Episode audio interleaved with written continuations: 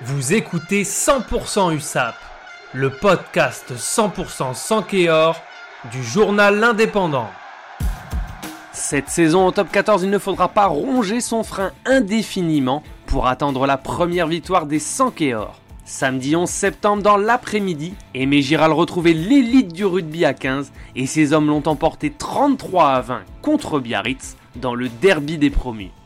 Si le BO a su laisser une meilleure impression en première mi-temps, les Catalans ont su profiter de leurs deux supériorités numériques pour être décisifs en début de rencontre et obtenir leur première victoire de la saison.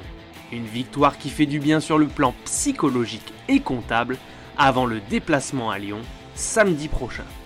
Trois essais signés Pujol et Teder et un drop, trois transformations et trois pénalités signés Melvin Jaminet du travail de pro réalisé par les joueurs de Patrick Arletaz qui vont pouvoir continuer à travailler leur début de saison dans la sérénité.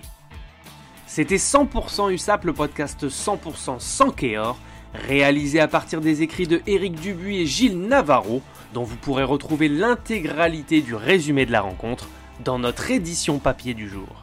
Bonne journée à tous.